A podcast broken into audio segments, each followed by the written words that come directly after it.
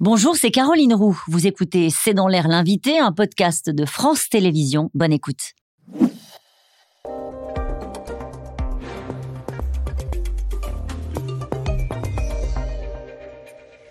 Bonsoir à toutes et à tous, bienvenue dans C'est dans l'air. Je reçois ce soir Vincent Hugeux. Bonsoir, les téléspectateurs de C'est dans l'air vous connaissent bien.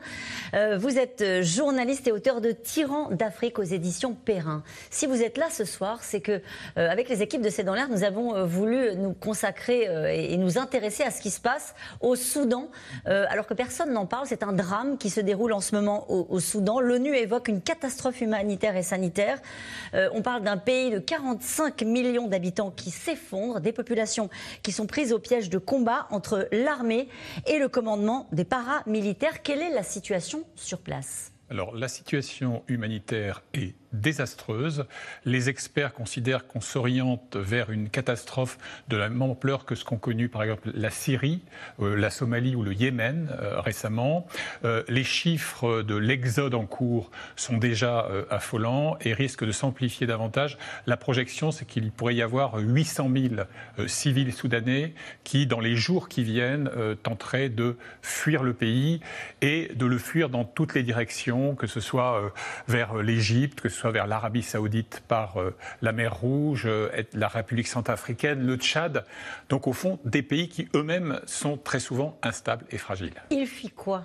Il fuit des combats, euh, il fuit des bombardements, il fuit quoi? Il fuit des combats d'une extrême intensité, puisque tous les moyens de l'armée soudanaise y sont engagés. On fait là état d'artillerie, artillerie lourde notamment, de raids aériens, de combats de rue, avec le risque à tout moment d'être pris dans les feux croisés des euh, belligérants. Et il y a deux grands pôles dans euh, ce conflit armé. La capitale, évidemment, Khartoum, avec des quartiers qui sont gagnés jour après jour par euh, le conflit. Et puis la fameuse région du Darfour, donc sur le flanc ouest du pays, qui est la région d'origine de l'un des deux généraux rivaux. Et en plus, on parle du Soudan. Je dis et en plus parce qu'on parle déjà d'un pays, je le disais, de 45 millions d'habitants, extrêmement pauvre. Alors, c'est un pays d'une très grande pauvreté. Dans les classements internationaux, il, figure dans le peloton de, queue. Et euh, ça n'est pas euh, très original, mais c'est pourtant un pays doté de grandes richesses, mmh. notamment de l'or. Et c'est une des raisons pour lesquelles, on y reviendra sans doute, certains acteurs extérieurs s'y intéressent puissamment. Effectivement, on va y revenir. Euh, pays pauvre, pays où les populations tentent de suivre les combats, pays où l'aide humanitaire arrive ou pas? Alors, l'aide humanitaire euh, se heurte à des difficultés majeures. Dès le 15 avril, jour du déclenchement des combats, vous avez trois humanitaires d'une agence euh, onusienne qui ont été un autre un peu plus tard. Euh, j'ai appris, voilà quelques heures, qu'il y avait au compte-goutte une tentative de restauration de flux humanitaires. Par exemple, Médecins sans frontières a réussi, semble-t-il, à acheminer 10 tonnes d'équipement médical. Le Programme alimentaire mondial, qui avait suspendu ses opérations, tente également de le reprendre. Et il y a un vol de la Croix-Rouge qui, euh, là encore, a réussi à se poser. Mais au regard des besoins qui sont gigantesques et du chaos qui règne sur ce pays, c'est évidemment euh, une goutte d'eau. Tous les, Occidentaux, dont la France, ont évacué leurs ressortissants. Oui, ben, d'ailleurs, la France a fermé son ambassade euh, le 24 avril.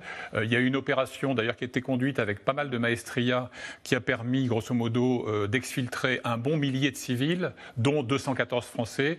Alors, c'est passé par la voie des airs, via Djibouti, mais c'est passé aussi par une frégate, par exemple la frégate Lorraine, qui le 26 avril euh, a acheminé 400 euh, civils euh, expatriés, dont 5 Français, de Port-Soudan, donc le port qui se mhm. trouve sur le flanc est du pays, jusqu'à Jeddah, en Arabie Des réfugiés, pour le coup.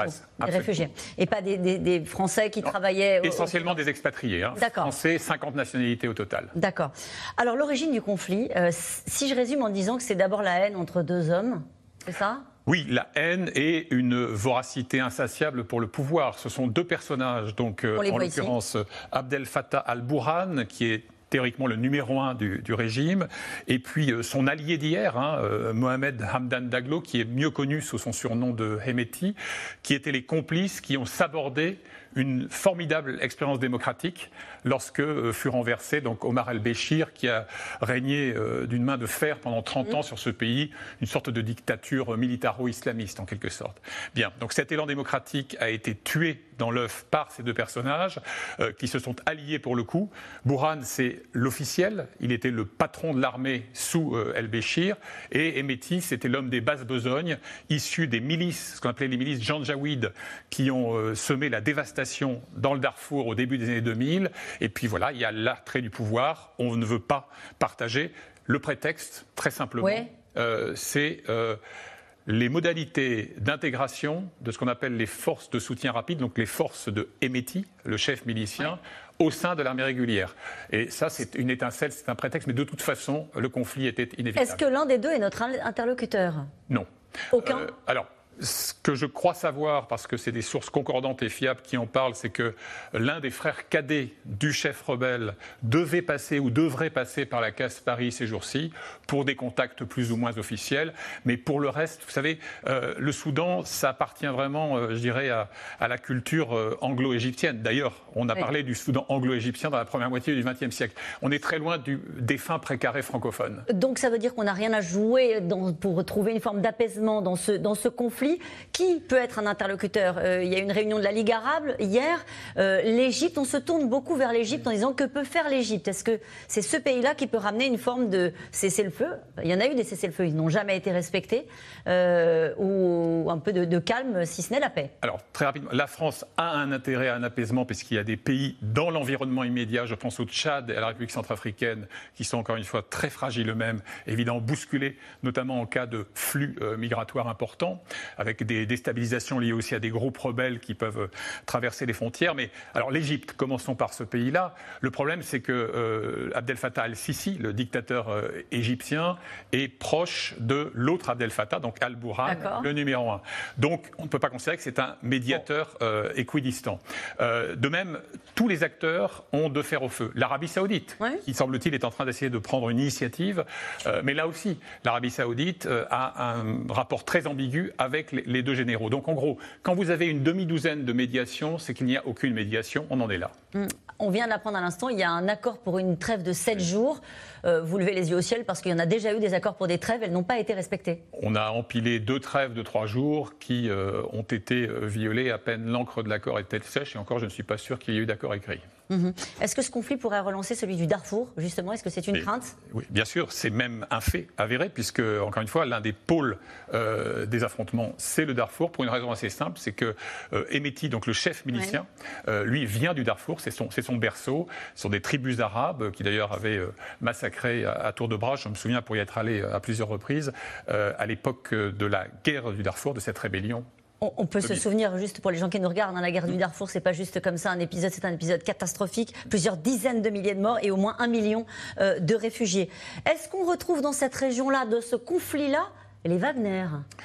Et oui, alors euh, Wagner, euh, donc Evgeny Prigogine, hein, le parrain mafieux de la nébuleuse, avait très tôt en saison compris l'intérêt qu'il y avait à piller les ressources orifères, donc l'or euh, du Soudan.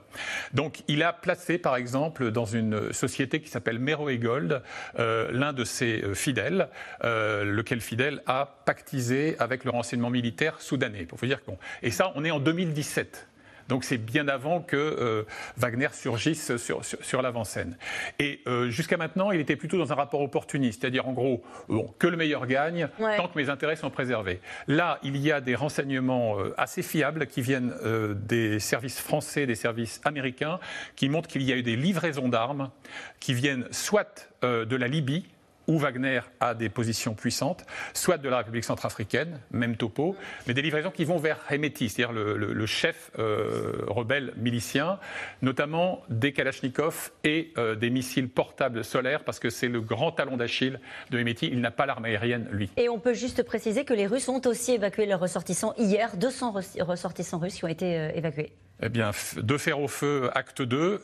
la Russie officielle, elle, a tout intérêt, elle avait d'excellentes relations avec l'ancien dictateur parce que l'obsession de Moscou, c'est d'obtenir une base navale à Port-Soudan qui lui ferait un balcon très utile sur la mer Rouge. Qu'est-ce que vous redoutez euh, dans ce conflit au Soudan? Qu'est-ce qu'il faut craindre, outre le, le, drame humanitaire qui est en train de se dérouler sous nos yeux? Ce qu'il y a lieu de craindre sans être le moins du monde catastrophiste, c'est une contagion géopolitique du fait de la fragilité des espaces qui entourent le Soudan. Je faisais référence à la République centrafricaine, qui est un État quasiment failli de naissance, le Tchad, qui est un État fragile.